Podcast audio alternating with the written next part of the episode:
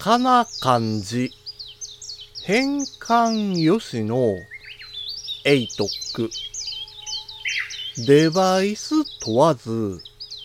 ずっと愛用。五七五七七の31文字でデジタルに関する単価を読むデジタル教室単価部です。パソコンだけではなくスマホやタブレットでも文字入力を行います。ひらがな、カタカナ、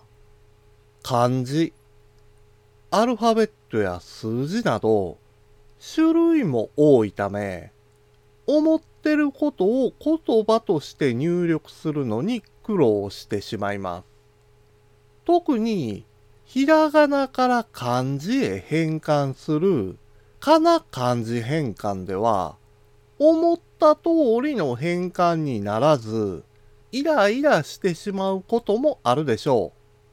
う。しかし、ジャストシステムの ATOC なら、そのイライラを解消できるんです。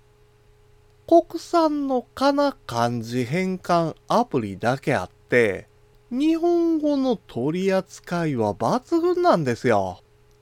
変換効率が上がるだけで、文章の作成が驚くほど楽に行えるようになるんです。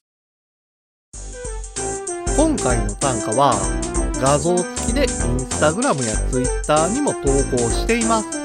また、デジタル教室ではアプリやパソコンの使い方などの情報をウェブサイトや YouTube、ポッドキャストで配信していますので概要欄からアクセスしてみてください。デジタル教室単価部でした。